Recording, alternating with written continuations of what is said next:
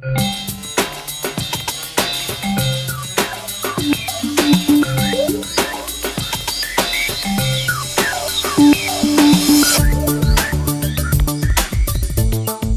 pessoal, tudo bem? Meu nome é Leandro Pérez e esse é o terceiro episódio da série Desenvolvedor do Futuro. Nesse episódio, o tema principal será Scrum. Queremos abordar aqui algumas dificuldades na implantação desse framework ágil e também sobre as habilidades que você, desenvolvedor, precisa para colocá-lo em prática.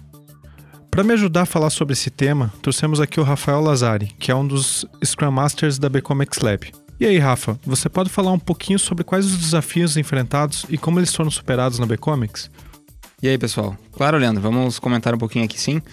Bom, basicamente os desafios, obviamente, foram muitos, né? Mas vamos elencar alguns aqui para ajudar a gente. É... Resistência à mudança foi um ponto que pegou bastante pra gente. Afinal, não é fácil para ninguém sair da zona de conforto, né? No nosso caso, foi ainda mais difícil porque a ideia do ágil ela precisa ser propagada para a empresa toda para poder dar certo, né? Para a gente poder ter o resultado que a gente queria ter com o ágil. É isso que queremos dizer quando falamos que queremos adotar uma cultura ágil e não apenas uma metodologia. Você tem que entender esse contexto como um todo e levar isso para toda a empresa, não só deixar numa área específica. Capacitação do time também foi um ponto que pegou bastante para a gente. É, quando eu falo em capacitação, não me refiro somente a treinamentos, né? Sei lá, vídeos, treinamentos presenciais, enfim. A equipe ela precisa comprar a ideia do ágil e entender é, os objetivos que nós queremos para poder alcançar, che chegar no resultado que a gente quer. É, dificuldade em reagir a, rapidamente aos problemas que aparecem também é um ponto bem interessante. Podemos dizer que isso é algo que levou um certo tempo na nossa adaptação e teve muito a ver com a mudança de mentalidade da equipe, né?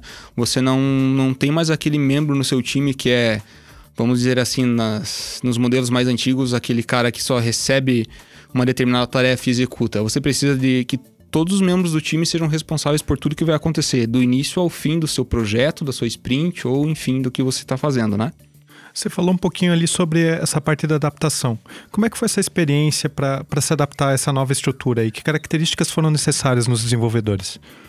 Então, é, eu posso dizer assim que o, o, desenvolvedor, ele essencialmente ele precisa abraçar os valores do Scrum, né? Igual comentei ali. Basicamente é isso. É, por exemplo, comprometimento, coragem. Você precisa que o, o, programador, o desenvolvedor, ele tenha um comprometimento com o que ele está fazendo, do início ao fim, entende? Seja no planejamento, seja no desenvolvimento, seja, sei lá, num teste de alguma coisa, ele tem que ter esse comprometimento. É, quando a gente fala em coragem disso, está muito ligado, eu, eu diria, coragem com comprometimento, porque ele tem que assumir responsabilidades que muitas vezes ele não tinha antes, em outros modelos de desenvolvimento, entende? É, ele precisa ter foco no que ele está fazendo, iniciou uma tarefa, cara, o objetivo é terminar aquilo lá, com a maior qualidade que ele conseguir, certo? Transparência e respeito. É, transparência eu vou abordar mais à frente, numa outra explicação, mas assim, você precisa deixar visível para todo mundo o que você está fazendo.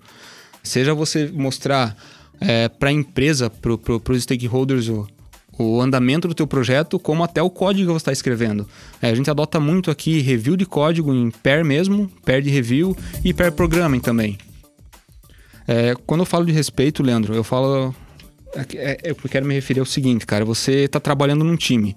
É, você precisa que todo mundo seja responsável por tudo. Não é porque uma pessoa errou, fez um bug lá que vai virar piada, né? Geralmente rola as piadinhas internas no time, mas aquele cara ele não é o responsável por uma falha ocorreu uma falha no seu projeto, o time todo é responsável por aquilo. E pelas vitórias é, é igual. Então o time sai vitorioso. Dá para dizer que isso daí tem que estar tá dentro dos três pilares do Scrum, então, também, que é bem comentado para quem é, é, da área, que seriam a transparência, inspeção e adaptação, né? Que é, você já falou da transparência ali, eu vou, vou acabar sim, até sim, me intrometendo, mas é, transparência para dar visibilidade para o trabalho, para você poder mensurar e apresentar que o, o, ágil dá certo, né? Acho que a gente que está tentando implementar isso dentro da empresa tem que ter uma. A, as outras áreas têm que visualizar isso, então é, tem que estar. Tá, é uma coisa importante. É, isso facilita bastante as inspeções que têm que ocorrer regularmente, que por sua vez permitem que a gente identifique os problemas e dificuldades, para aí sim a gente poder fazer as adaptações e manter os acordos que a gente inicialmente firmou com a empresa, com o cliente, ou seja, com os stakeholders que nem você tinha comentado. Bom, pessoal, o importante aqui é entender que qualquer framework, metodologia, processo ou como você queira chamar, é apenas o primeiro passo para você implantar uma cultura de entrega de valor na sua empresa. Então, se esse é seu objetivo, fique atento nos próximos episódios das nossas séries para descobrir um pouco mais das nossas práticas. Valeu, até a próxima. Valeu, pessoal, até a próxima.